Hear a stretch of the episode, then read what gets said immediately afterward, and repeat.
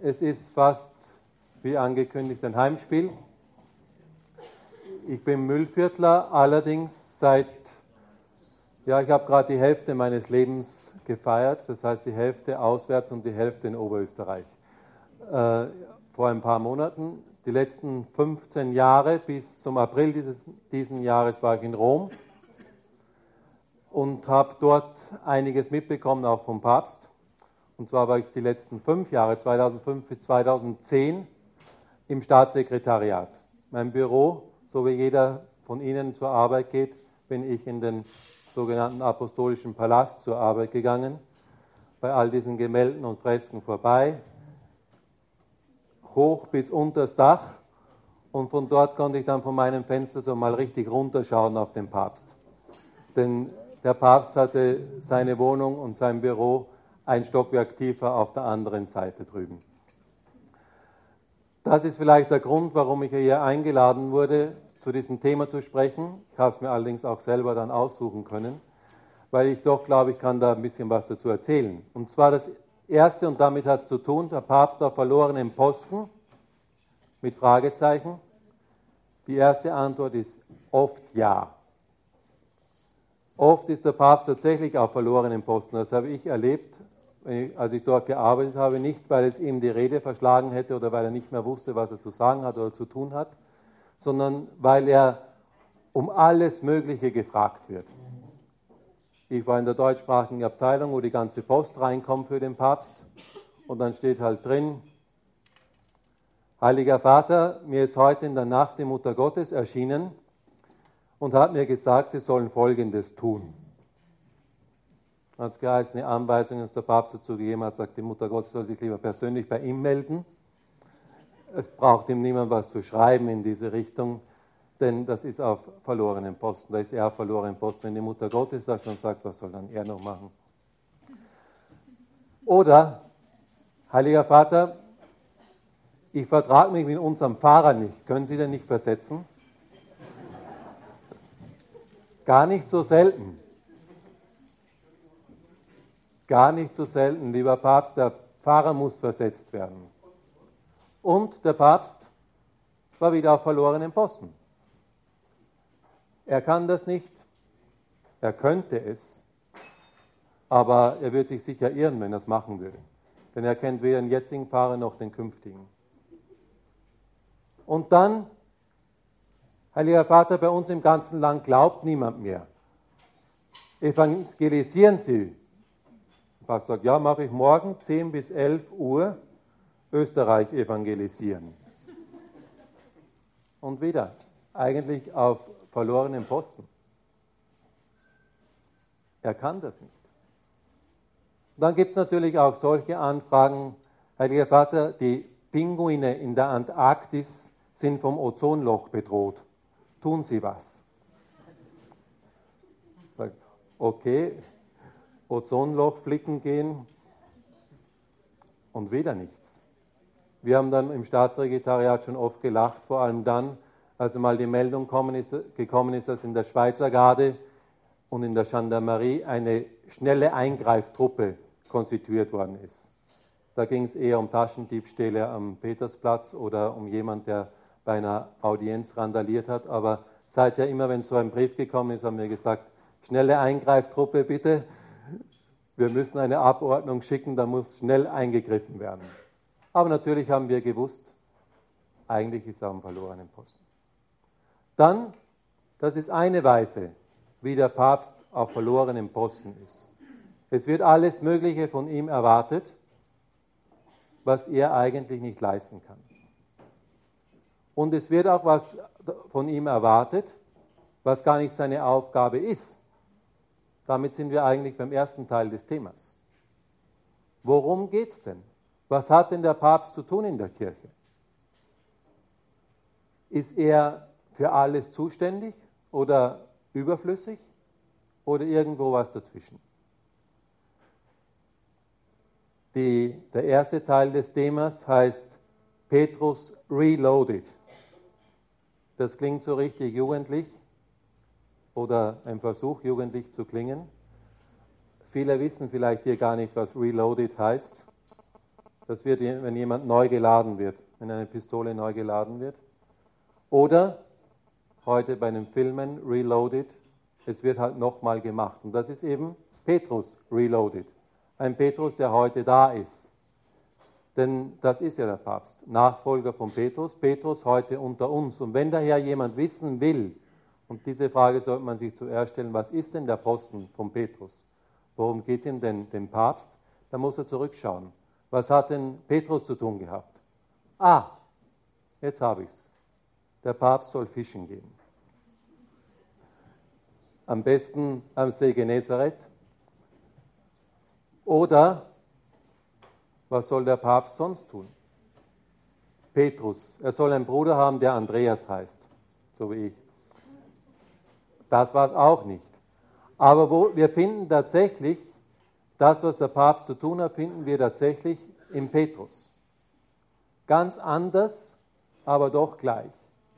Petrus vor 2000 Jahren, worum ging es da?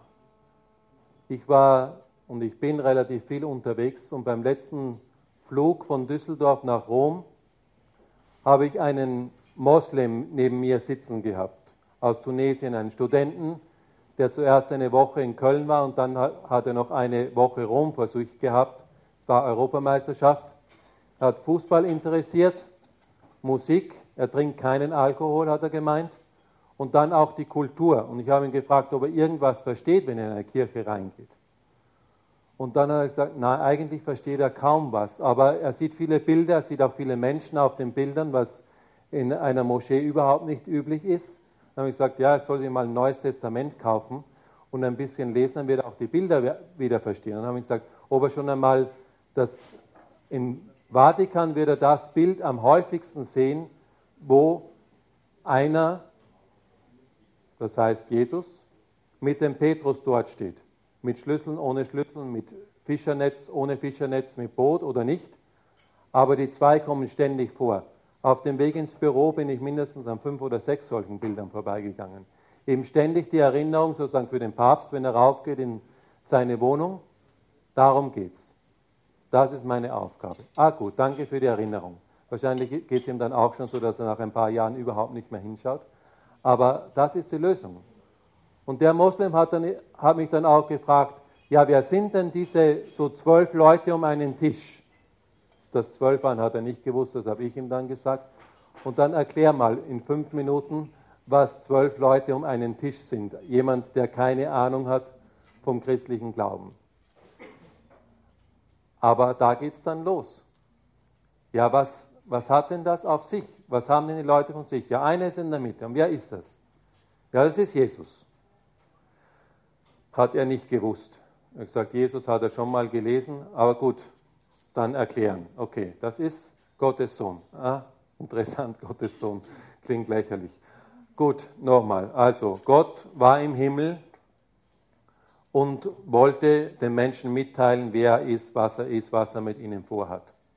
Und hat dann gesagt, gut, ich schicke meinen Sohn, um das zu verkünden. Und wie hätten es wir dann erfahren, was sein Sohn vor 2000 Jahren verkündet hat? Okay, da sind wir schon näher dran bei diesen zwölf Leuten, die mit ihm um den Tisch gesessen sind. Denn sonst wäre nichts weitergegangen. Er wäre gestorben. Es war noch nichts geschrieben. Wir hätten nicht einmal ein neues Testament zum Lesen bekommen. Es wäre nichts da gewesen, wenn es nicht Leute gegeben hätte, die das dann weitergesagt haben. Und einer von denen war eben Petrus. Okay, das hat er so ungefähr verstanden. Ich weiß nicht, wie weit. Und das ist eben auch die Frage, die sich viele Katholiken und viele Christen stellen sollen, vor allem die, die den Papst schreiben über Pinguine und Ozonlöcher. Was hat das auf sich mit dem Petrus? Sein Posten ist vor allem der, dass er neben Jesus ist, nach Jesus ist und von ihm erzählt. Das ist sein Auftrag. Und das ist sein Posten. Und da wird es dann schon interessanter.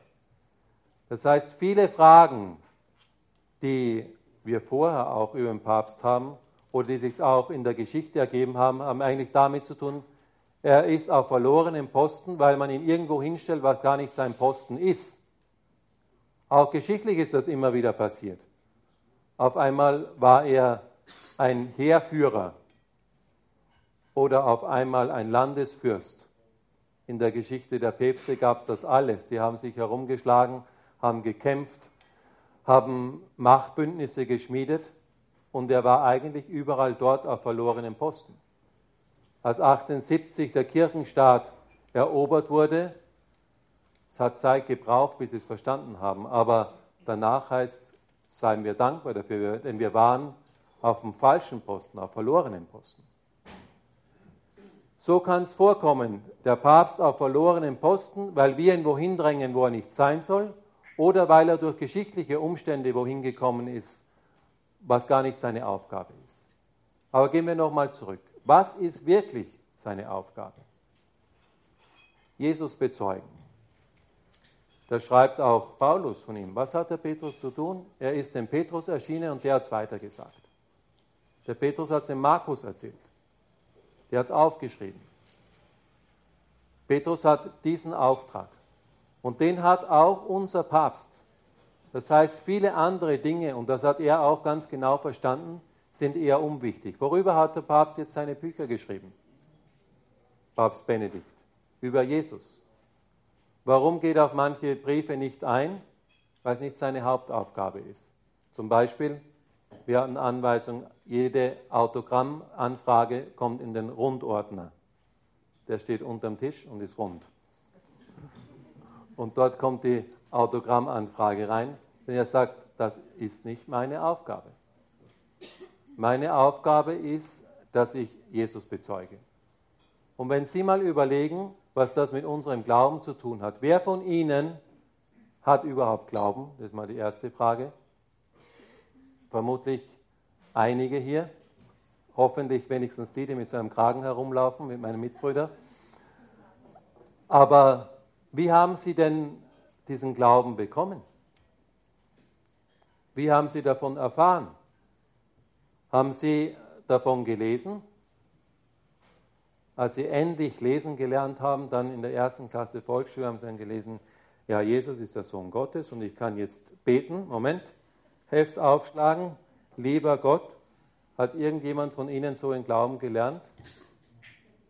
Ich glaube niemand. von einigen ganz wenigen Ausnahmen abgesehen, das sind dann die, die den Papst schreiben, wir sind in der Mutter Gottes erschienen.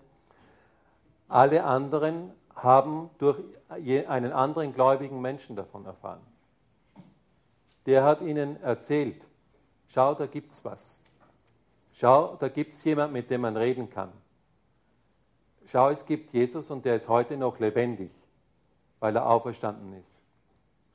Das ist so, so haben wir den Glauben bekommen, jeder von uns.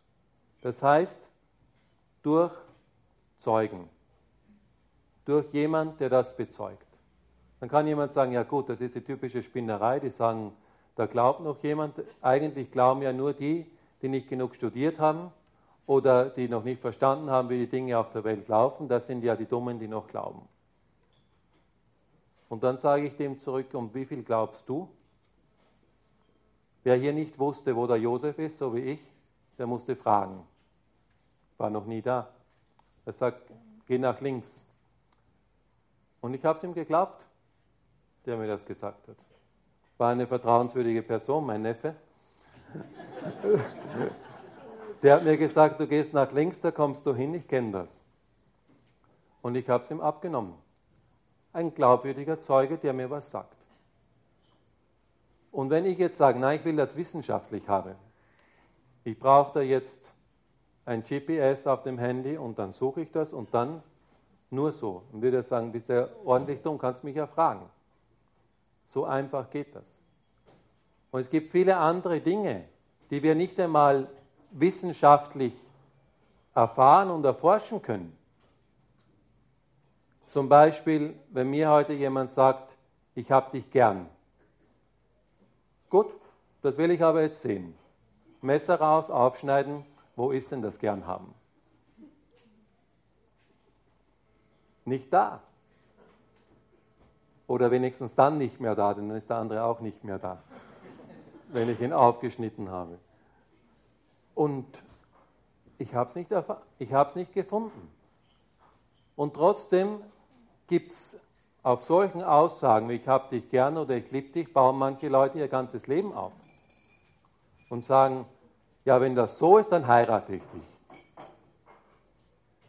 Aber er hat das gar nicht wissenschaftlich mitbekommen, hat es gar nicht irgendwo auf die Waage gelegt oder ausgemessen. Aber das Zeugnis war stark, das Zeugnis war glaubwürdig und er hat es angenommen. Verstehen Sie ein bisschen, wie unser Glaube funktioniert? Wie der in uns reinkommt und wie wichtig das Zeugnis ist? Das ist der Posten von Petrus. Und weil wir bei einer toten Person, weil wir irgendwo ein Buch gefunden haben, auch wenn es noch ein so ein frommer Mensch ist, dann doch immer wieder sagen, ja, das hat der damals geglaubt, aber ich kenne den ja nicht. Darum ist es so wichtig, dass wir auch lebendige Personen haben, die sagen, dafür stehe ich ein. Und das macht eben der Papst. Ich kann mich noch gut erinnern, 2005, als Johannes Paul II. gestorben ist, wir waren alle dort beim Begräbnis, dann bei der Papstwahl und bei der ersten Predigt sagt Papst Benedikt, liebe junge Leute, Christus nimmt euch nichts, sondern er gibt euch und sondern er gibt alles. Er nimmt euch nichts weg und das sage ich euch mit meiner Erfahrung von, von, von fast 80 Jahren Leben mit Jesus Christus. Am ganzen Platz war es das macht Eindruck. Da spricht nicht jemand, der nur eine Idee hat, der nur was gelesen hat und sagt, mit meinen 80 Jahren Leben, die ich mit Christus verbracht habe, dafür stehe ich ein. Das ist sein Posten. Wir verstehen schon ein bisschen besser, wo es lang geht. Zeugnis ablegen für Jesus, Zeugnis geben, dass Jesus lebt, dass Auferstehung da ist und seine Mitbrüder im Glauben bestärken. Eben, dass jemand sagt, ich stehe dazu. Darum ist es, sind auch die anderen Bischöfe der erste Adressat. Die einzigen Briefe, die wir direkt weitergegeben haben zum Papst, waren die von den Bischöfen. Bei allen anderen hat er gesagt, sortiert mal ein bisschen durch, denn ich kann nicht den ganzen Tag Briefe lesen. Aber wenn ein Bischof schreibt, dann ist es einer meiner Brüder und da werde ich schauen und selber schauen, wie ich den stärken kann.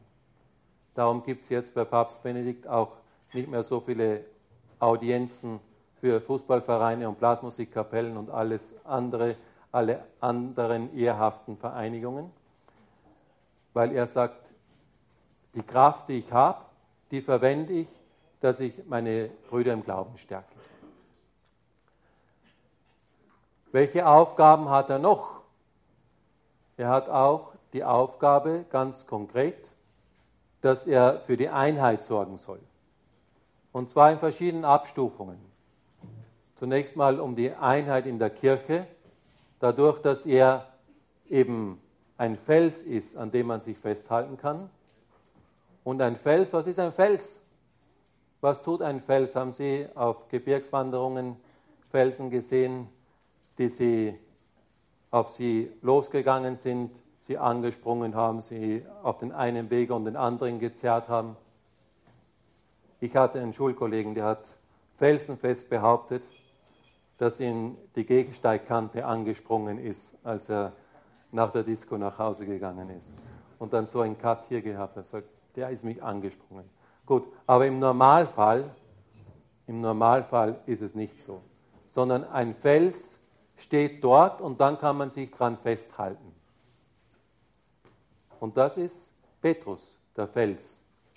Und darum muss er auch nicht durch die Weltgeschichte laufen und herum kommandieren und alle irgendwie überzeugen wollen, zwingen wollen zu irgendwas, sondern dadurch, dass er fest ist, gibt er vielen anderen Bestand. Und dadurch kann er Einheit schenken.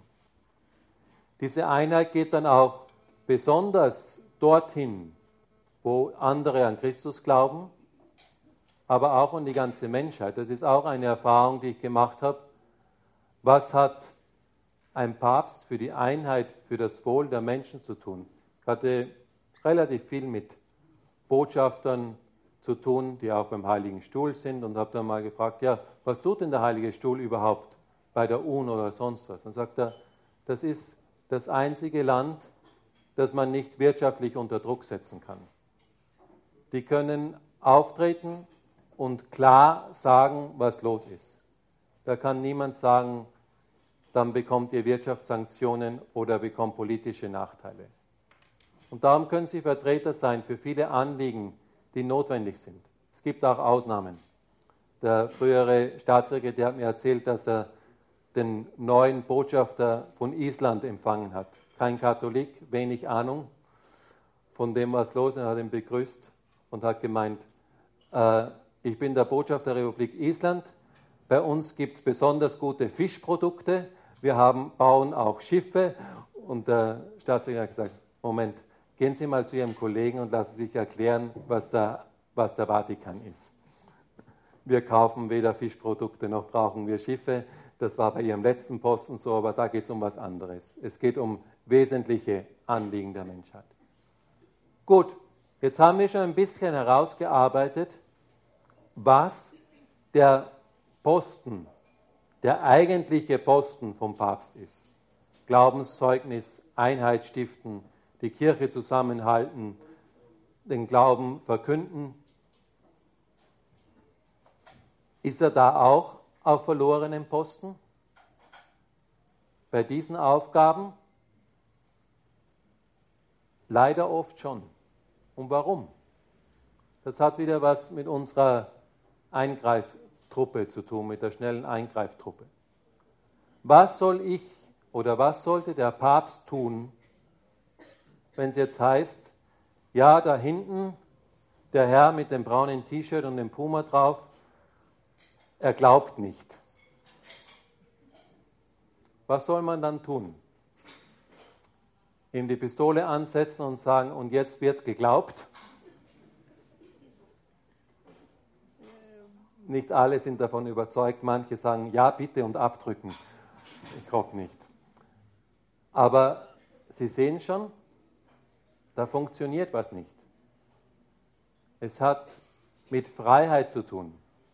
Er kann sich, es kann sich da nur jemand dafür entscheiden, wenn er das auch freiwillig tut. Sonst geht es gar nicht. Es wäre ein Widerspruch, gezwungenen Glauben zu haben. Und das ist ein Erlebnis, das der Papst oft macht. Er ist ganz abhängig von der Freiheit und vom guten Willen der Menschen. Und auch das ist nicht irgendeine Erfahrung, die nur der Papst macht. Ich glaube, jeder, der versucht hat, Kinder zu erziehen oder Eltern zu erziehen, hat gemerkt, dass es soweit ist. Ich habe keine Kinder erzogen und bei den Eltern bin ich gescheitert. äh, man kommt bis dorthin, wo der andere Ja oder Nein sagt. Spätestens ab einem gewissen Alter, so ab fünf Jahren ungefähr. Dann hört sich mit dem Zwingen und Hinschieben und so weiter schon wieder auf.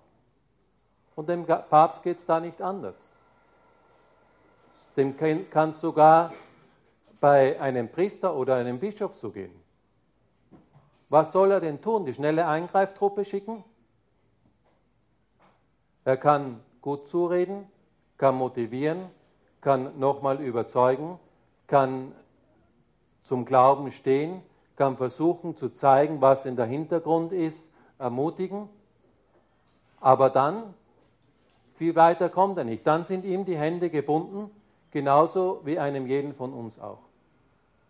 Was ihm dann noch bleibt, ist beten und das ist auch schon sehr wirksam. Allein wenn ich daran denke, wie viele Bittbriefe und dann auch Dankbriefe gekommen sind für Gebetsanliegen. Das bleibt ihm noch. Aber so äußerlich, offiziell eingreifen, er kommt nicht viel weiter. Auch da könnte man sagen, er ist auf verlorenen Posten, wenn jemand nicht will. Manche würden jetzt sagen, ja, aber vor allem die Priester, die sind doch angestellt. In jeder anderen Firma würde jemand rausfliegen, wenn er nicht loyal ist zu seinem Chef. Der würde keine zwei Tage dort im Betrieb überleben. Vielleicht haben Sie sich auch schon manchmal gedacht, gerade die, die ein bisschen ein eiferndes Herz haben unter Ihnen, dass sie sagen, ja, aber wenn ich das gemacht hätte an meinem Arbeitsplatz, das hätte man nicht durchgehen lassen. Aber die Kirche ist keine Firma. Und wer glaubt, der Papst ist der Generaldirektor einer großen Firma, stellt ihn auch auf einen falschen Posten. Es ist ein Volk Gottes, eine Familie Gottes.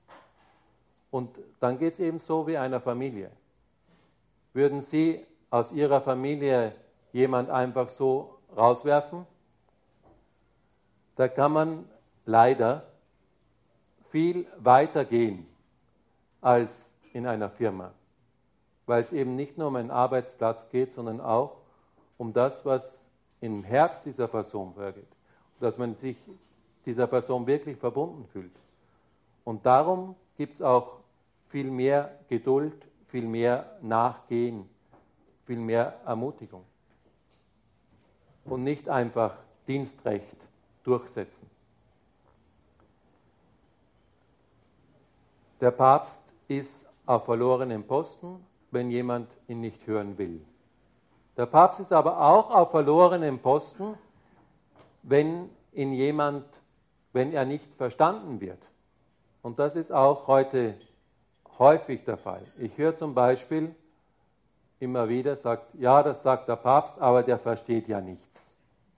Der ist ja alt, der lässt sich ja beeinflussen, der lässt sich erpressen von irgendwelchen bösen Lefebvrianern, die setzen ihm das Messer an. Also so weit arbeitet die Schweizer Garde noch, es setzt ihm niemand das Messer an wenigstens nicht sprichwörtlich und auch, und auch nicht, wenigstens nicht wörtlich und auch nicht, dass ihn jemand groß beeinflusst. Denn das ist wirklich etwas, das ich an unserem jetzigen Papst besonders bewundert habe, dass er ein freier Mensch ist und sich nicht unter Druck setzen lässt, wenn es um wichtige Entscheidungen geht.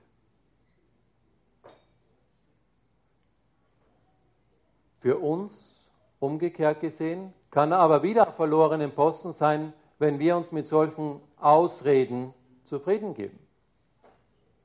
Wenn wir sagen, ja, das sagt halt der Papst, aber der versteht ja nichts, dann ist er bei uns wieder abgemeldet. Dann hat er mir nichts zu sagen. Dann wird er bei mir nicht durchdringen, weil ich schon eine Mauer gebaut habe. Und die wird immer wieder gebaut. Vom Papst Warum? Der ist so streng, der ist so alt, der ist so konservativ, der ist so irgendwas. Im Prinzip hauptsächlich deshalb, damit ich eben nichts mehr von ihm hören muss.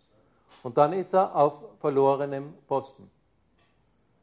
Denn wenn ich ein Vorurteil aufbaue, wird das oft leicht eine Mauer, die unüberwindbar wird.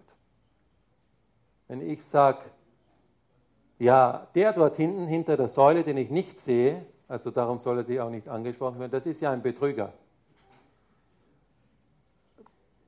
Damit ist für mich dieses Thema erledigt. Er kann sagen, was er will. Er ist auf verlorenen Posten.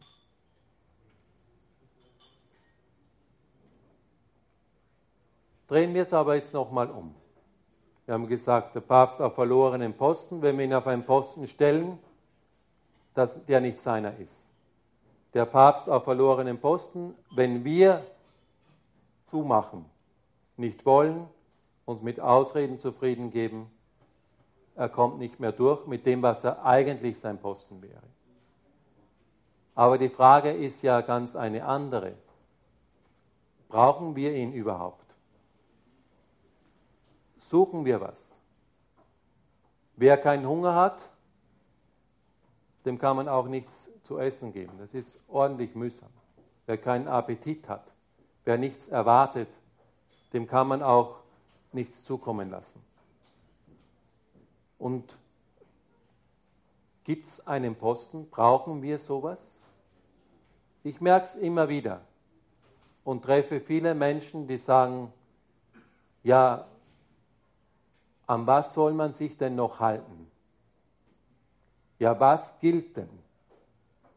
Auch in kirchlichen und religiösen Fragen. Ja, was stimmt denn überhaupt? Und da ist eine Sehnsucht da, ich, ich brauche was. Wo finde ich denn was? Und der Papst ist eine gute Quelle, wo ich mich festhalten kann, wo ich was finden kann. Und viele Menschen, da ist er eben nicht auf verlorenen Posten, sondern wird dringend gebraucht. Die Barriere müssen wir aber überwinden. Ich erzähle ein Beispiel aus meinem eigenen Leben. Was war der Papst für mich als Jugendlicher da in Linz in der Schule, im bischöflichen Gymnasium Petrinum? Es war eine historische Figur in der Geschichte. Es war jemand, den man nicht versteht, den man möglichst auch viel und deutlich kritisieren kann, aber auf jeden Fall niemand, wo man auch mit dem Herz dabei ist. Kleines Beispiel. Damals war gerade Papstbesuch in Lauriacum. Und falls hier noch jemand Schüler ist oder Student, der weiß, dass ungefähr jede Entschuldigung gut ist, um nicht in die Schule zu gehen. Bei uns hat es geheißen, wer zum Papstbesuch fährt, bekommt schulfrei.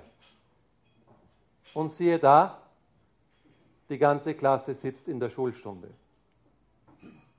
Es hat nicht einmal so weit gereicht, dass ich sage, da fahre ich hin. Ich glaube, zu ungefähr jeder anderen Veranstaltung wären wir hingefahren. Die Lehrer haben es vielleicht auch relativ für normal gehalten. Ich habe mir dann nachher gedacht, ist ja eigentlich verrückt. Wir heißen Petrinum, eine Schule, die nach Petrus benannt ist, aber wenig reloaded war. Also wenig Schwung. Es war einfach das, was wir so gemacht haben. Dann nachher bin ich in, bei uns in Orden eingetreten bei den Legionären Christi und habe mexikanische Mitbrüder, italienische Mitbrüder kennengelernt, spanische Mitbrüder. Und da war viel mehr Herz dabei. Die haben, ich habe das öfter mal erzählt und sie haben es einfach überhaupt nicht verstanden. Sind dann nach dem Essen nochmal zu mir gekommen. Aber das war kein Schmäh, was du uns da gesagt hast. Das stimmt schon. Sage, Natürlich stimmt, so war's. Aber wenn nicht eine Grundsympathie da ist, eine Grundnähe, dann kann ich es auch nicht verstehen und nicht aufnehmen. Und die muss eben auch bei uns, so wie ich es vorher vom Glauben gesagt habe, die gibt es nur durch Ansteckung. Nur wenn man was Positives weitergibt, nur wenn man anderen sagt, schau, das ist interessant, schau, ich habe da was gefunden.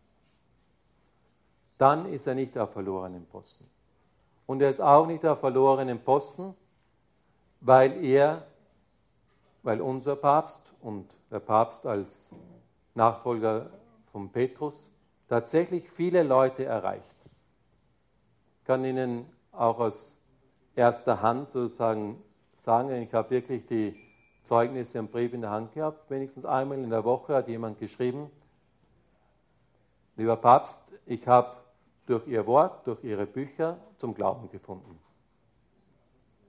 Ich höre jeden Mittwoch ihre Katechese, ihren Religionsunterricht.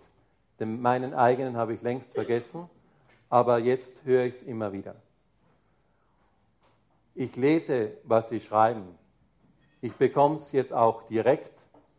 Früher musste man hoffen, dass es irgendeine Zeitung vielleicht abdruckt oder irgendeine komische Überschrift draus macht, irgendeinen Satz rauszieht der eigentlich dann eher eine Mauer ist als eine Brücke. Aber heute gibt es viele, die direkten Zugang haben. Wenn ich jetzt schaue, was in vielen Ländern losgeht mit dem Jahr des Glaubens, vielleicht haben das manche von Ihnen gehört, am 11. November, 50 Jahre Zweites Vatikan, Zweites Vatikanisches Konzil, ein Glaubensjahr begonnen. Und egal, wo ich hinkomme, ich bin zu meinem Ordensgebiet, für das ich verantwortlich bin, gehört Irland, Frankreich, Belgien, Niederlande, Schweiz, Österreich, Deutschland, Ungarn, Polen. Egal wo ich hinkomme, irgendwas läuft. Es gibt junge Leute, die eine Veranstaltung machen, es gibt Vortragsreihen, es gibt eine besondere Messe, eine Wahlfahrt. Und das bewegt was. Und wer hat es angestoßen?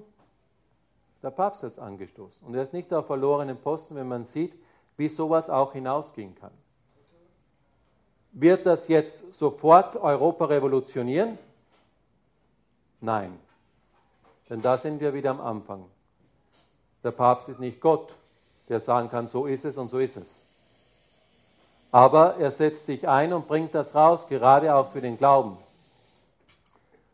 Und so wie ein Ausspruch von einem bekannten Komiker heißt, der aber überhaupt nicht komisch ist, der sagt, Hauptsache ist, dass Hauptsache bleibt, was Hauptsache ist.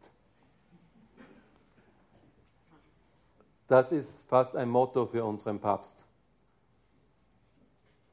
Das Wichtigste ist, dass er uns immer wieder daran erinnert, was das Wichtigste ist und was bleiben muss. Und das ist eben der Glaube. Und darum gibt es ein Glaubensjahr und kein Ozonlochjahr. Das hatten wir schon, als ich in der Schule war. Und am Ozonloch hat es nichts geändert. Sondern was ist das Wichtigste? Und daran erinnert er uns. Und das sagt er immer wieder und gerade auch in unsere Zeit hinein, verbunden mit den Fragen um die Freiheit, um das Wissen. Er bemüht, dass wir ein bisschen unsere Augen aufbekommen und nicht mehr nur an das denken, was jetzt wissenschaftlich ist oder irgendwie belegt ist, sondern dass wir auch sehen, es geht um Zeugnis, es geht um Glauben, wir können uns öffnen. Und da ist er nicht auf verlorenen Posten. Nicht, weil wir jetzt sehen, dass Hunderttausende in die Kirche kommen, zurückkommen, sich taufen lassen oder sonst was, sondern weil sich in vielen einzelnen Menschen was bewegt. Und es gibt tatsächlich eine, in vielen Ländern eine ganze Reihe von jungen Menschen, die sich anstecken haben lassen. Wir am Weltjugendtag haben wir es gesehen. Oder auch bei der Papstwahl selber. Die Mitbrüder, die Seminaristen aus dem nordamerikanischen Kolleg mit vollem Feuer dabei. Und jetzt kommen die zurück. Ich höre von vielen, die nach Amerika kommen, wir haben einen super Fahrer bekommen. Die, die jungen Fahrer sind super. Es steckt was an. Was sagen die? Sagen John Paul II Generation. Die Generation von Johannes Paul II, die gesagt haben, als sie ins Seminar gegangen sind, wir wollen so Priester sein wie der. Wir wollen uns so einsetzen, so zu den jungen Leuten gehen. Wir wollen so furchtlos den Glauben verkünden. Und es gibt Hunderte. Allein in unserer Ordensgemeinschaft gibt es eine ganze Reihe von Mitbrüdern, die sich bei Weltjugendtagen anstecken haben lassen. Und haben gesagt, dafür setze ich mein Leben ein auch ein Oberösterreicher, der im Sommer bei uns eingetreten ist. Nicht zuletzt wegen dem Weltjugendtag, der gesagt hat, und wenn ich sage, ein junger Mensch setzt sein Leben dafür ein, der hat dann 40 Jahre Zeit, um was zu wirken. Und das war ein Anstoß, den der Papst gewirkt hat. Auf diese Weise, nicht auf verlorenen Posten, sondern ein besonders wichtiges Glied in dieser Kette von Zeugen, die eben durch 2000 Jahre hindurchgeht. Manchmal geht es ein bisschen runter und manchmal geht es wieder rauf. Und die, die was weiterbringen in der Kirche, die, die was reformieren, sind die Heiligen, die, die was erneuern. Und da ist er nicht auf verlorenen Posten, sondern steckt immer wieder Leute an. Gut, das war die erste halbe. Sie ist vorbei äh, und ich übergebe das Wort zurück. Das Mikrofon hat er schon. Danke, Pat.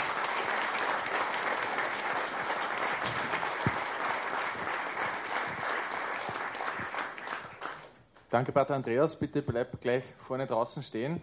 Ähm, ich frage gleich mal in die Runde, gibt es Fragen? Und wenn ja, welche? Wer will der Erste sein? Sonst frage ich noch was.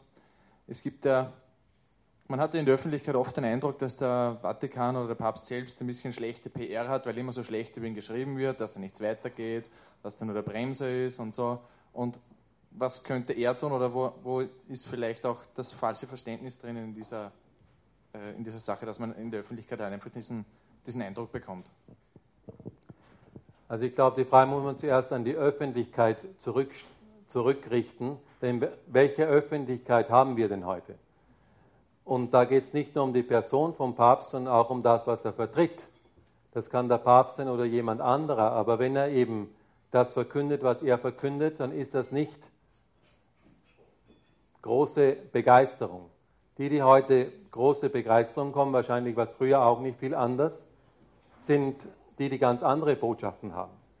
Ob das jetzt mit PR zu tun hat oder nicht, ich würde nur sagen, höchstens zum Teil.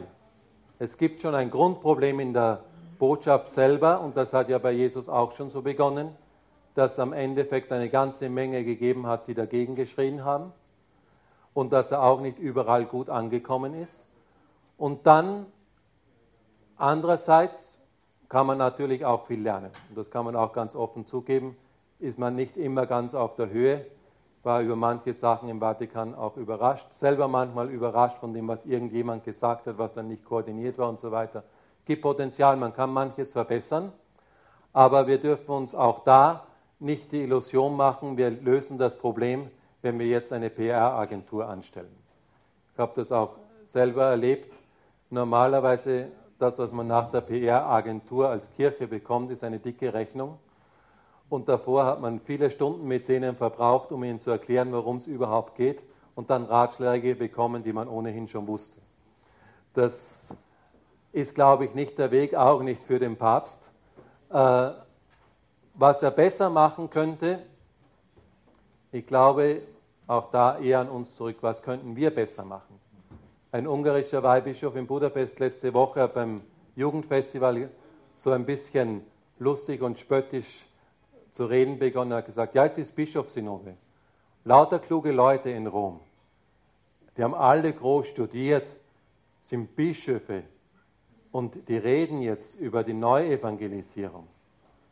Aber glaubt ihr, dass einer eurer Schulkollegen von denen den Glauben lernen wird. Und die Jugendlichen waren eher skeptisch und haben dann gemeint, ja. Und dann hat der Bischof zu ihnen gesagt, die werden ihn nur von euch lernen. Ihr seid die Einzigen, die euren Schulkameraden was vom Glauben erzählen könnt.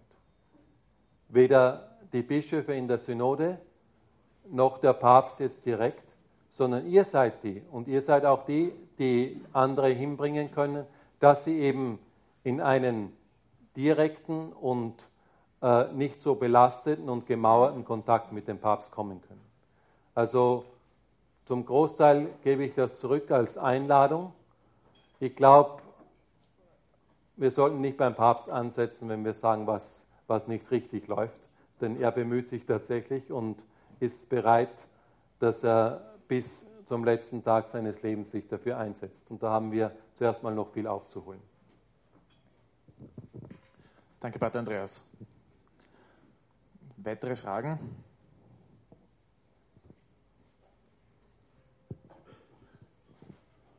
Ja, ich habe eine schwierige Frage. Jesus bzw. die Evangelien berichten davon, dass wir eingeladen sind zu bitten und auch zu empfangen. Wenn wir Glauben haben, wenn wir noch dazu zu zweit um etwas bitten, da wird uns immer wieder zugesichert, äh, diese Bitten werden erhört.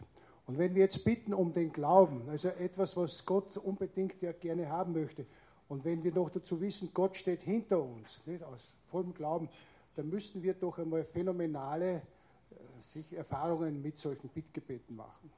Und der Papst ganz besonders. Also ich glaube, die macht er auch tatsächlich, ein paar habe ich erwähnt. Aber auch ein Bittgebet setzt dann immer voraus, und dafür ist es auch schon da, dass unser Herz wächst und sich die Freiheit öffnet. Denn sonst könnte ich jetzt für jemand hier bitten, dass er ab morgen jeden Tag eine Stunde betet. Aber wenn der das nicht will, kommt keine Kraft über ihn und sagt so, und jetzt wird, muss ich beten, es ist immer der freie Wille noch da. Außerdem ersetzt das Gebet in dem Sinn nie unseren Einsatz. Es gehört zusammen. Beides. Gebet und Einsatz. Und dann schauen Sie mal, wie viel es Erfahrungen tatsächlich gibt. Ich glaube, wenn jetzt hier einige aufstehen würden, um zu erzählen, was sie in ihrem Glauben schon erfahren haben, wir würden eine Menge interessante Geschichten hören. Denn das stimmt gar nicht, dass, man, dass niemand was erfährt und niemand was spürt und so weiter. Gerade auch in Dingen, die vielleicht nicht so spektakulär sind, aber schauen Sie mal ein bisschen näher rein bei gläubigen Menschen, wie die durch eine Krankheit gegangen sind, wie die durch eine Ehekrise gegangen sind, äh, wie die durch Schwierigkeiten mit Kindern mit und so weiter gegangen sind. Und man sagt, alle Achtung, da sind, ist wirklich der Glaube am Werk. Vieles von dem wird nicht bekannt, aber wenn man sich umhört und schaut, mir das ein, ein Bischof erzählt, ein, ein französischer Bischof, der auf Visitation war in der Pfarre, und dann eben das typische Problem, er geht rein und sofort irgendwelche Diskussionsthemen oder irgendwelche Streitereien. Und er sagt, dafür bin ich ja gar nicht zur Visitation gekommen. Ich wollte eigentlich wissen, wie viele und welche Glaubenszeugen es in dieser Pfarrgemeinde gibt. Wer ist denn wirklich ein überzeugender Christ da? Und waren zuerst einmal alle ziemlich ruhig Sagt, aber wir wollten ja mit Ihnen über ganz was anderes diskutieren. Er sagt, diskutieren können Sie ja auch untereinander. Außerdem kenne ich das schon alles. Ich wollte wissen, wer sind denn bei euch die Glaubenszeugen? Und dann kommen da ein Name und dann der. Ja, aber wenn der, dann der auch. Und dann gibt es wenigstens ein kleines Grüppchen, wo auch die anderen sagen, da ist was am Berg. Und da gilt es eben dann auch. Wir müssen hinschauen und sagen, das ist die Hauptsache. Und das ist das, was weiterwirken wird. Und er hat viele, er sagt dann nach diesen Visitationen, Leuten sind ein bisschen zum Nachdenken gekommen. Und das sollten wir auch tun. Wir sollten bitten, wir sollten mitarbeiten, aber wir sollten auch unsere Augen aufmachen und schauen, dass sich doch einiges tut.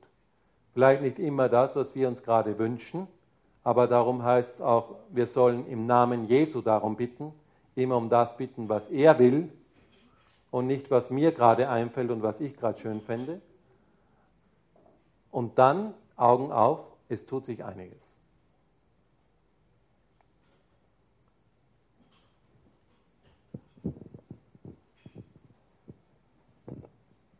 Ich stelle auch noch eine, wenn es sein muss. Aber es können auch andere.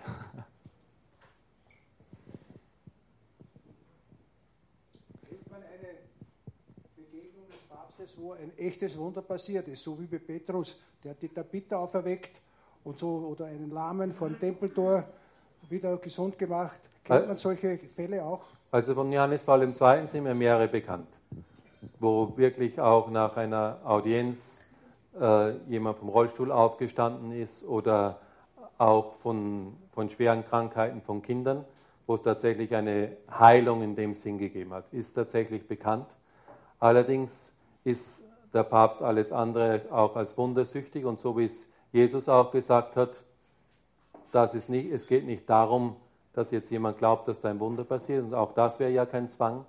Es geht darum, dass die Botschaft rausgeht und darum ist das auch jetzt nicht groß irgendwo publiziert. Aber man, ich selber kenne zwei Fälle.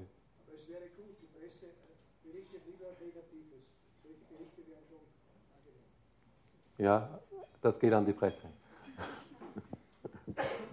Habe noch eine andere Frage. Ähm, vorher, ist, vorher ist es mehr um die öffentliche Wahrnehmung gegangen. Auf der anderen Seite, man hat oder man bekommt oft den Eindruck oder man sieht es eigentlich, dass der Papst seinen Laden nicht immer so unter Kontrolle hat, wie man glaubt, dass ihn haben sollte, müsste. Und meine Frage ist eigentlich, muss er das und hat er das? Gut, das erinnert mich an Schülerführungen im Vatikan. Daher habe ich dann immer gefragt, was ist denn die wichtigste Stelle im Vatikan? Und dann haben sie gesagt, die Vatikanbank. Dort, wo es Geld ist, da dreht sich was. Und dann gibt es natürlich jetzt leider auch einige aus der jüngeren Geschichte, wo man sagt, ja, sein Butler hat Dokumente rausgetragen. Da sage ich dazu, hat er den Laden unter Kontrolle? Soweit es geht. Ich habe diesen Butler auch bei jeder Audienz, wo ich war, alle drei, vier Wochen die Hand geschüttelt. Er ist mit ihm im Wagen gekommen und dann hinten die Tasche abgestellt. Ich habe ihn gegrüßt und so weiter. Ja, und ist dir nichts aufgefallen? Nein, mir ist nichts aufgefallen. Er hatte zwei Ohren, eine Nase, zwei Augen, hat gelächelt. Kann jemand so betrügen? Kann er. Das ist dieselbe Erfahrung, jetzt mal auch das zu übersetzen, wenn jemand in einer Beziehung betrogen wird. Wenn man ihn nachher fragt, ist dir nichts aufgefallen? Sagt er, nein, warum? Ich habe dem vertraut. Glaubst du, ich fahre dem nach und schaue, wo er hingeht und sonst was? Nein, natürlich nicht. Und für diese menschlichen Schwächen und diese moralisches, für dieses moralische Versagen ist natürlich auch im Vatikan Platz. Und da muss man sagen, haben wir auch schon eine gewisse Tradition. Ist auch ein Teil der kirchlichen Tradition. Braucht man nur ein bisschen Geschichtsbücher lesen. Es gibt einen bekannten protestantischen Autor, der ist Pastor, der hat eine riesen Papstgeschichte geschrieben und hat im Detail erzählt, was immer so gelaufen ist. Und dann am Schluss hat er sich bekehrt. Und warum? Weil er gesagt hat, wenn das alles mit einer Institution passieren kann und die gibt es immer noch, dann muss das Werk Gottes sein. Und das ist eben auch ein Teil von dem, was wir heute erleben. Das heißt nicht, dass es das nicht geben soll. Es wird dann auch einiges aufgepauscht. Wenn ich mir jetzt das Buch Seine Heiligkeit lese, sage ich, naja gut, die allerwichtigsten Dokumente hat er nicht erwischt. Ich habe andere in Händen gehabt, wie hätte er mich gefragt, dann hätte ich ihm nichts gesagt, natürlich nicht. Aber ich hätte ihm sagen können, das Wichtigste ist nicht. Also man sollte solche Dinge dann auch nicht übertreiben. Und ich war noch vor eineinhalb Monaten mit Pater Lombardi im Sommer und er hat gesagt, hoffentlich werden nicht alle immer über den Butler schreiben und dann die Bischofssynode und das Glaubensjahr ganz vergessen kommt leider vor. So, so ist die Themenwahl, was irgendwie mit Geld und Betrug und mit Macht und sonst irgendwelchen Spielchen zu tun hat. Das ist interessant.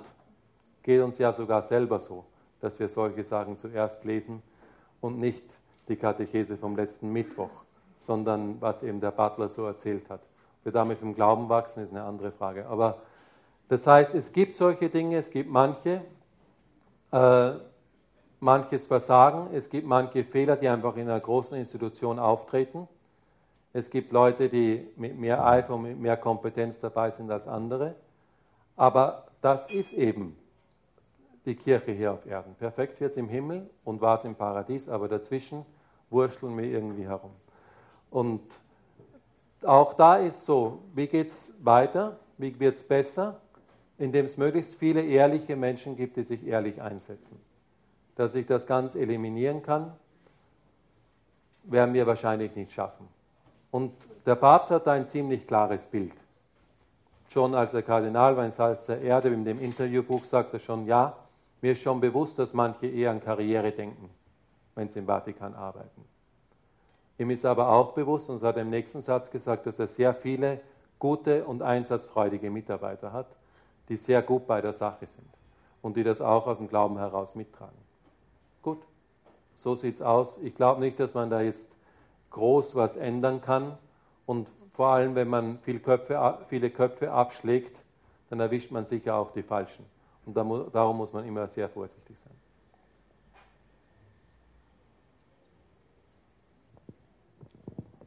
Dort hinten gibt es noch, Vorsicht, jetzt kommt jemand hinter der Säule.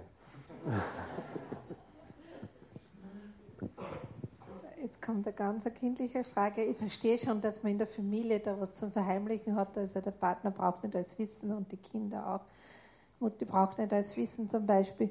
Aber warum darf man vom Papst nicht alles wissen? Wieso hat der was zu verbergen? Ich glaube, das ist schon die halbe Antwort in der Frage. Es gibt einen Unterschied zwischen was verbergen und alles wissen. Wenn ich jetzt äh, hier jemand fragen würde, wie viel Geld haben Sie am Konto?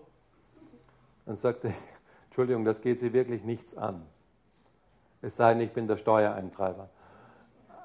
Aber sonst sagt er, das geht sie überhaupt nichts an. Und solche Dinge gibt es eben auch beim Papst. Er ist Mensch und es gibt Dinge, die gehen einfach niemand was an. Es ist öffentlich bekannt, dass er kein Bier, sondern Fanta trinkt.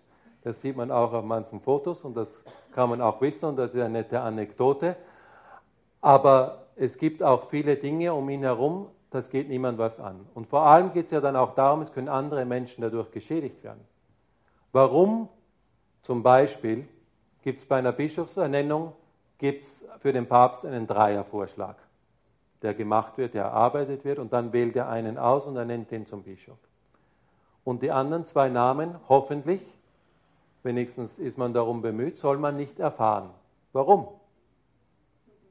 Weil man sofort zu spekulieren beginnen würde, der andere war es nicht, weil dieses und jenes und der ist ja überhaupt ein schlechter Mensch und der ist ja ungeeignet und so weiter.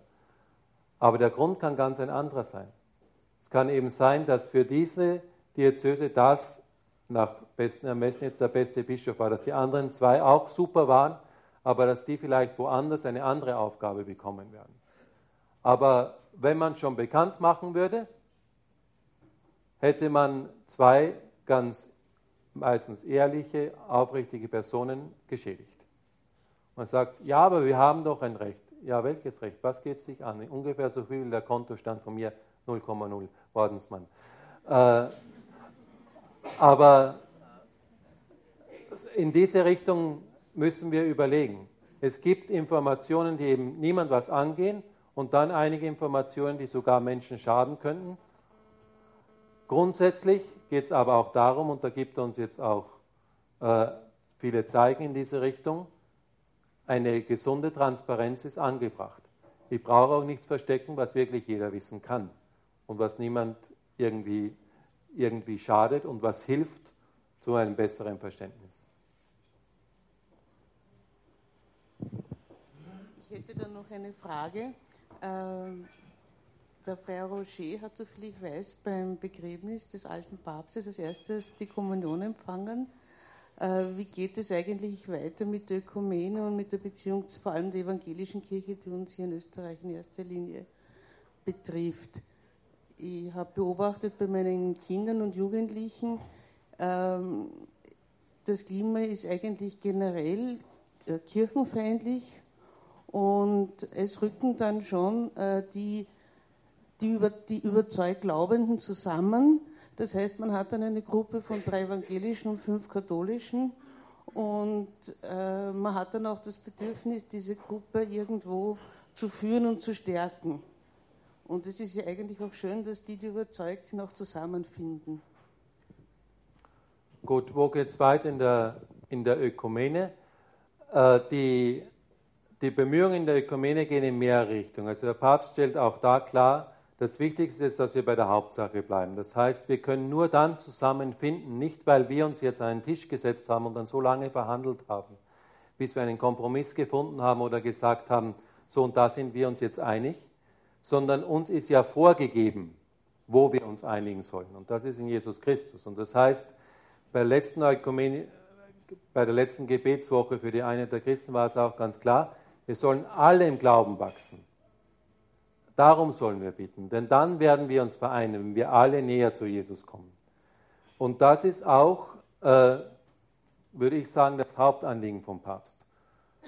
Darum will er sich auch oft, gerade auch äh, im Vergleich, im, zusammen mit der evangelischen Kirche, nicht auf irgendwelche kleineren Einzelfragen einlassen, sondern er stellt auch denen ganz oft auch provokant die Frage, sagt er, wie steht es denn um euren Christusglauben?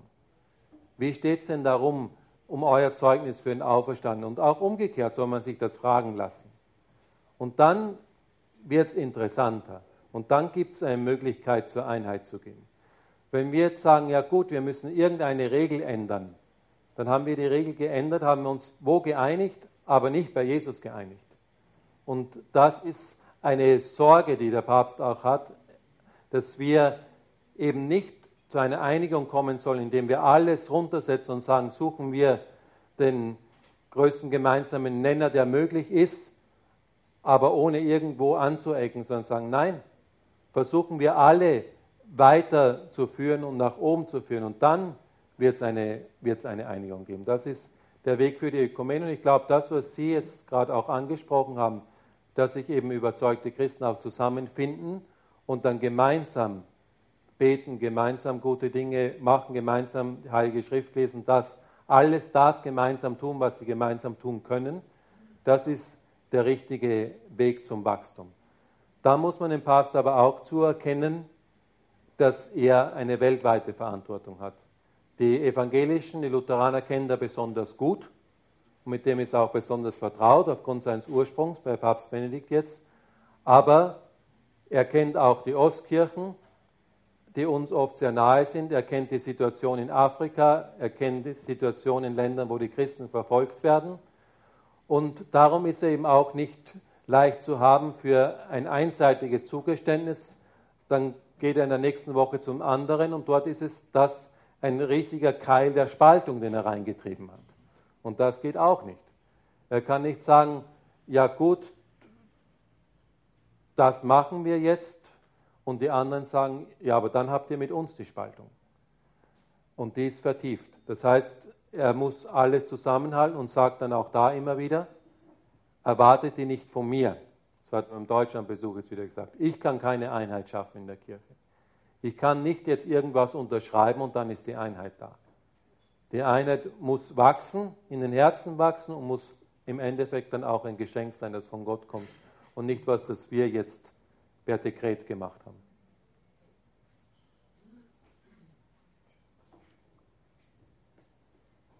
Dort hinten.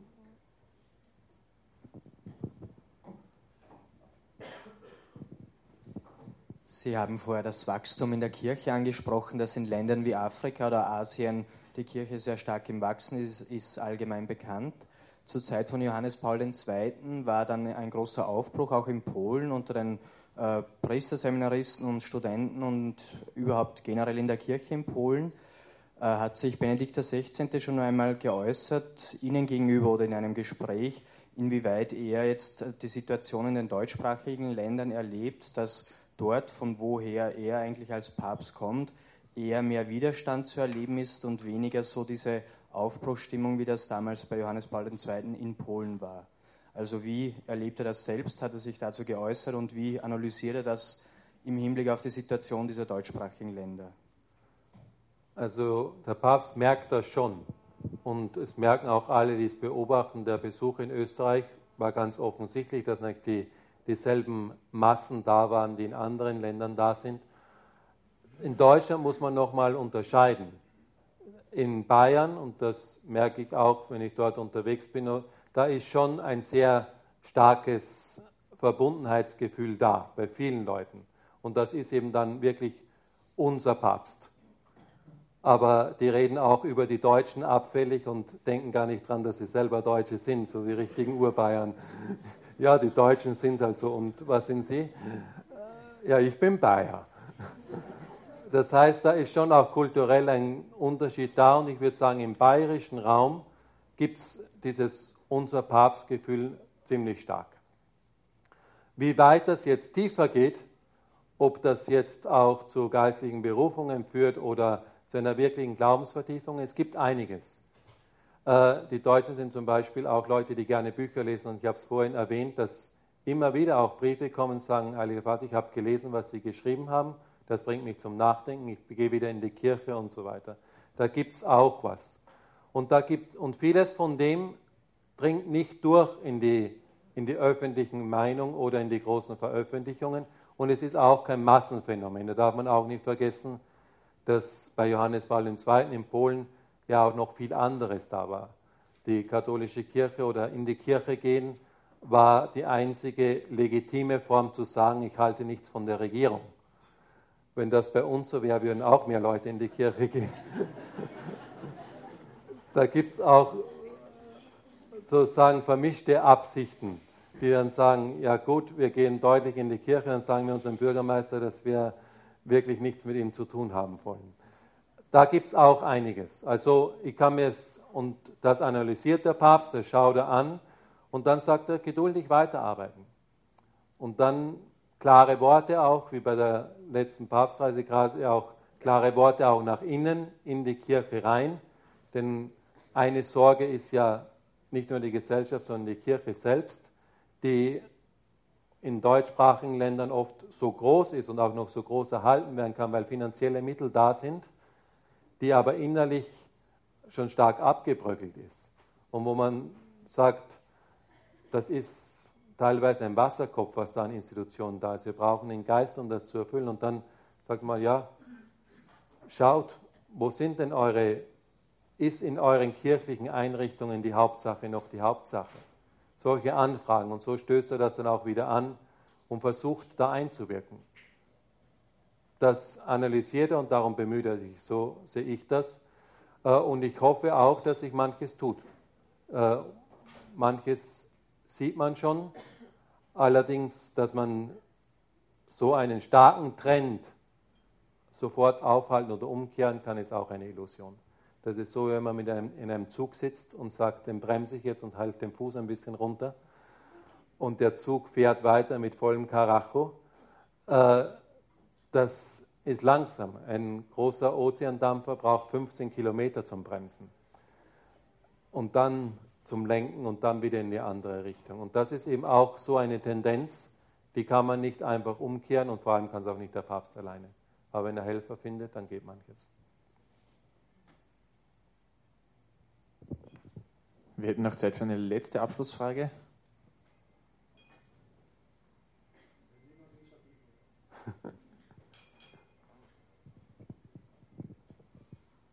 Wir wissen alle, dass Österreich und andere Länder auch viel zu wenige Priester haben. Viele Pfarrer haben mehr oder weniger drei oder zumindest zwei Paaren zu betreuen. Es gibt kaum Neupriester. Wie glauben Sie, dass sich das ändern könnte? Was sagen Sie zu Viri Probati? Gut. Ich möchte zuerst einmal auch ein bisschen einladen, dass wir schauen, wie steht's. Wir haben ein, unsere Ordensgemeinschaft hat ein Missionsgebiet, das von der Bevölkerung her in Mexiko auf der Yucatan-Halbinsel, das ungefähr dieselbe Bevölkerung hat wie Oberösterreich, über eine Million. Und man sagt, ja, Mexiko ist ein Priester, und wenn man dann auf die Statistik schaut, haben wir dort ungefähr ein Viertel der Priester, die es jetzt in Oberösterreich gibt. Bei uns gibt es einen Priestermangel, weil wir lange Zeit eigentlich sehr verwöhnt waren und wirklich einen Priester auch in ganz kleinen Pfarreien und Gott sei Dank mit sehr vielen Berufungen gehabt haben. Aber der weltweite Normalfall ist das überhaupt nicht. Es gibt sehr viele Länder, wo es viel weniger Priester gibt. Wie kann die Kirche dann dort überleben?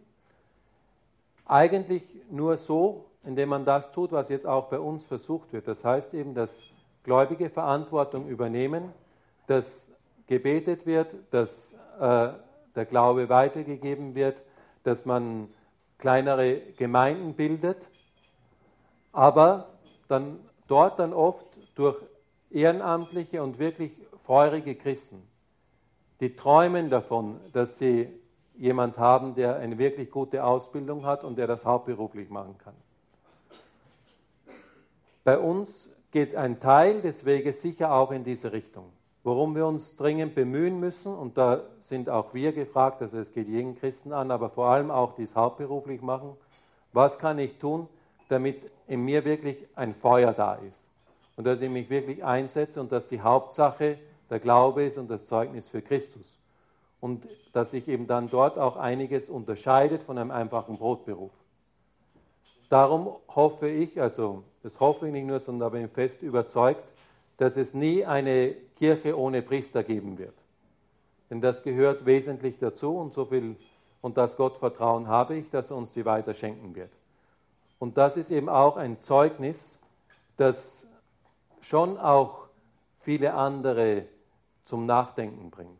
Wenn man sagt, ja, ich habe eben diesen Beruf gewählt und du hast jenen Beruf gewählt und sagt, ja, und ich werde Priester, aha, ja, und der wird Ingenieur und, die, und das Gespräch geht weiter. Nein, normalerweise ist es nicht so, sondern die sagen, da ist, da ist was mehr dran. Denn du wählst nicht nur einen Beruf, sondern setzt dein Leben ein äh, und nimmst auch die Konsequenzen auf dich. Und das hat ein starkes Zeugnis.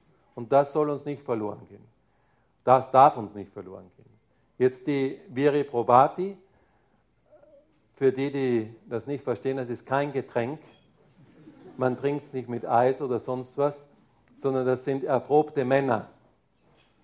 Das heißt, die sich im christlichen Glauben bewährt haben. Und dann gibt es in den Gedanken, dass man sagt, wenn jemand fest im Glauben steht und sich wirklich bewährt hat, dann könnte man den auch zum Priester weihen, auch wenn er schon im fortgeschrittenen Alter ist und er könnte viel Gutes tun. Das ist eine Entscheidung, die überlegt wird und in der Kirche auch angegangen wird. Eine schwierige Entscheidung, weil es eben doch was anderes ist. Und es geht nicht nur um, sozusagen, jetzt finden wir eine Lösung, um irgendeinen Bedarf abzudecken, äh, den wir in der Pfarre haben. Ah, wir haben eine gute Idee gehabt, uns ist was eingefallen, das machen wir jetzt. Und dann lösen wir das. Da sind wir teilweise, glaube ich, auf dem falschen Weg. Ein Personalplaner einer Diözese muss sich gut überlegen, wie er es arrangiert und was er tun kann, was er auch menschlich tun kann. Da muss er gut überlegen. Aber als kirchliche Gemeinschaft haben wir, glaube ich, eine andere Aufgabe. Beten, schauen, dass der Glaube wächst und dann auch einladen und fördern, dass Berufungen wachsen können. Ich glaube nicht, dass wir eine Berufungskrise haben. Das heißt, Gott ruft weiter, wir haben eine Antwortkrise. Es gibt zu wenig, zu wenig die Antworten und zu wenig, die ermutigt werden zu antworten. Und dann kann sich sowas auch in einem gewissen Rahmen relativ schnell auch wieder ändern. Mir ein junger, mutiger Priester mal gesagt, schau, wenn ab nächsten Jahr jedes Jahr fünf, sechs, sieben oder sogar zehn ins Priesterseminar eintreten würden, wir wären bald wieder gut versorgt.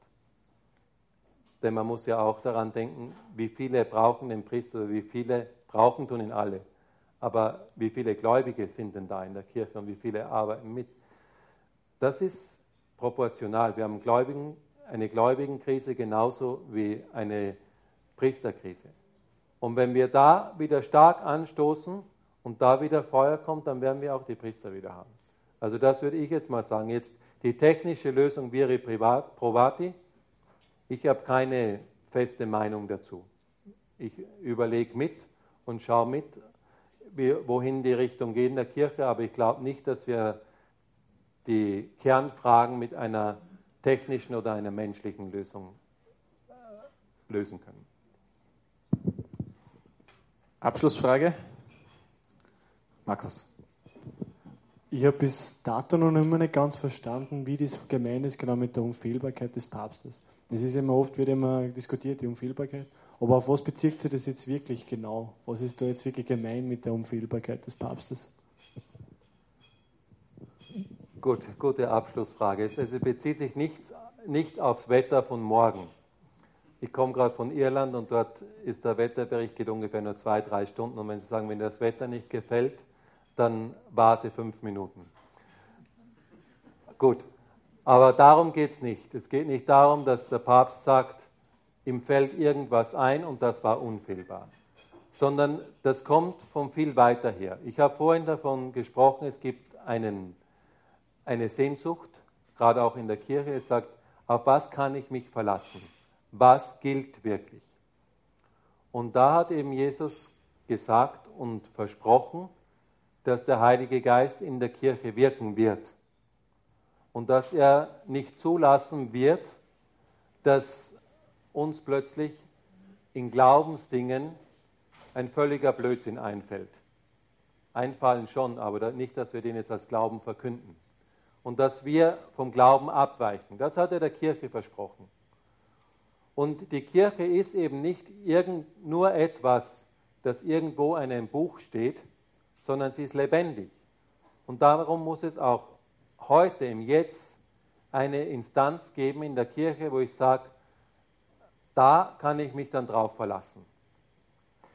Und in dem Sinn gibt es eine Unfehlbarkeit des Papstes. Es ist nicht eine rein persönliche Unfehlbarkeit. Papst Benedikt ist super gescheit, er hat groß studiert, er hat gut Theologie gelehrt äh, und das, was er sagt, ist sicher richtig sondern es geht darum, dass Jesus der Kirche versprochen hat, dass er sie so leiten wird, dass wir nicht in die Irre gehen.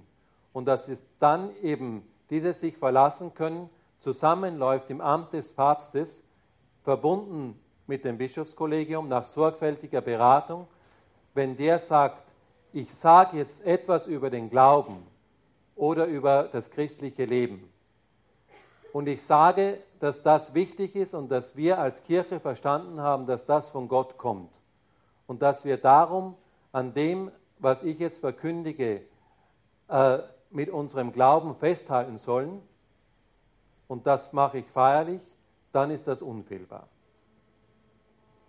Denn ich muss mich auf was verlassen können.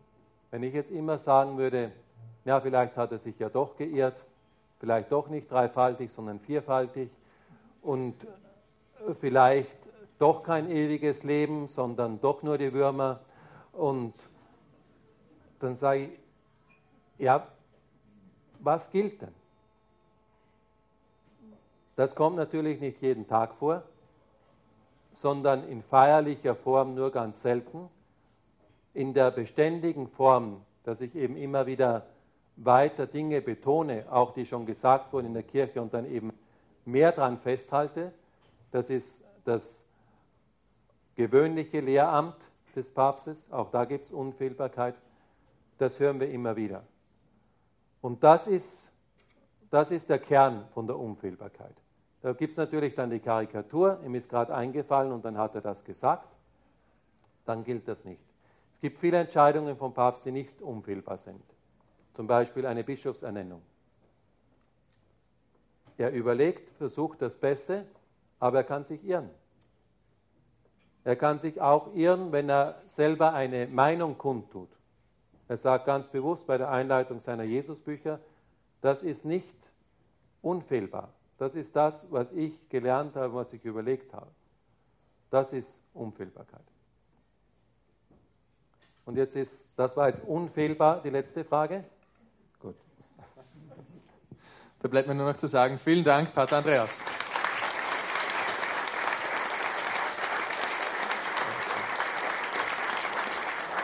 Danke, Thomas.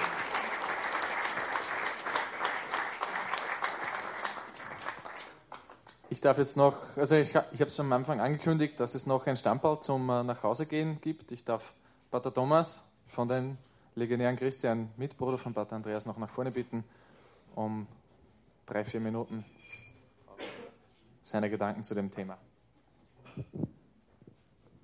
Danke, Gerhard. Danke, Pater Andreas. Ich glaube, viele von uns oder ich habe zumindest überlegt, was ich mir, was ich jetzt erzählen kann über den Papst und was ich jetzt, wir haben jetzt so viele Dinge schon gehört vom, ähm, wie der Papst, ob der eben jetzt wirklich auf verlorenen Posten steht oder nicht. Äh, Sie haben erwähnt, Jugendliche, die eine Generation Johannes Paul II. heißt. Ich kann nur aus meiner eigenen Geschichte auch erzählen, dass oft wirklich vieles sich ändert, wenn man jemand begegnet, persönlich begegnet. Und ich meine, ich, ich bin halt auch aufgewachsen in einer, einer katholischen Familie und vielleicht ja, äh, überkatholischen Familie äh, mit viel Gebet und viel alles und Papst und Maria und, und, wunderbar und alles gut, alles, was ich jetzt sehr, sehr schätze und wofür ich auch dankbar bin. Aber es war halt einmal als Jugendlicher dann irgendwann einmal auch zu viel. Ja, man muss jetzt eigene Wege gehen und die, die bin ich dann eben auch gegangen. Aber dieses ganze Denken über den Papst und was muss der denn uns da vorgeben und äh, ist das wirklich nötig? Das habe ich erst geändert in meinem Kopf und in meinem Herzen. Auch irgendwie hat das begonnen, als ich beim Weltjugendtag war. In Paris, 1997.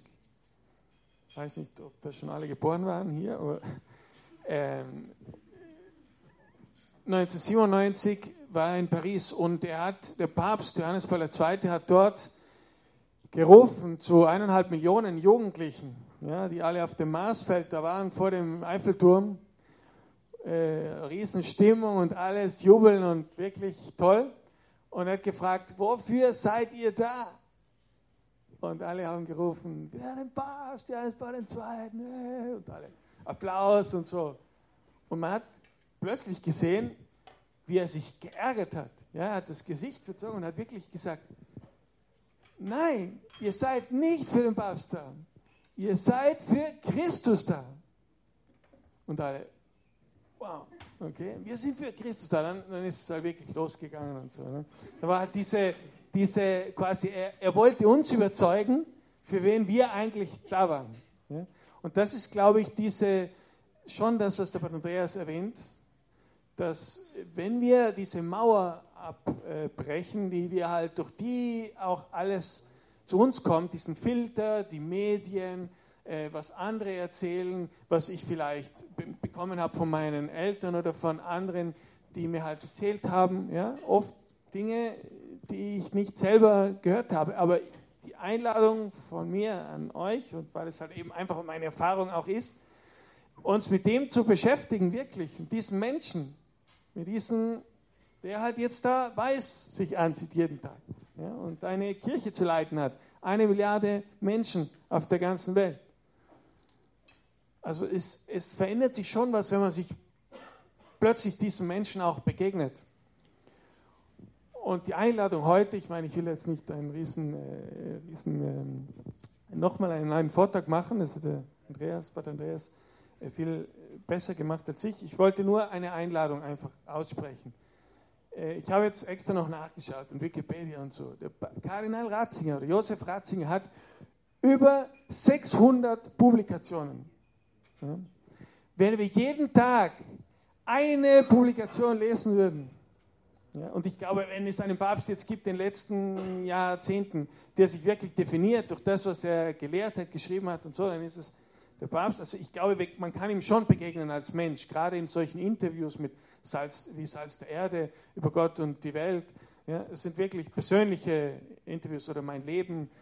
Ähm, äh, solche Dinge zu lesen, man kann das schon ihm begegnen. Und das ist einfach die Einladung. Wenn wir jeden Tag einen, eine Sache nur lesen würden, von ihm. Ja, und es wirklich direkt, und es geht heute, Internet, äh, Bücher, die man überall kaufen kann, schon heute Wunder. Früher hat, hat man nichts kaufen können, quasi, muss man da äh, irgendwo exotische Büchereien gehen, dass man da was findet. Aber heute findet man es in öffentlichen oder normal, normalen Buchgeschäften auch. Man kann es bestellen und es geht heute alles. Auf jeden Fall äh, Einladung lest irgendwas von ihm. Lesen wir täglich auch, wie gesagt, Mittwochskatechismus. Es gibt so viel, was man lesen kann und wirklich äh, tiefe Dinge, die uns, der er spricht zum Herzen des Menschen.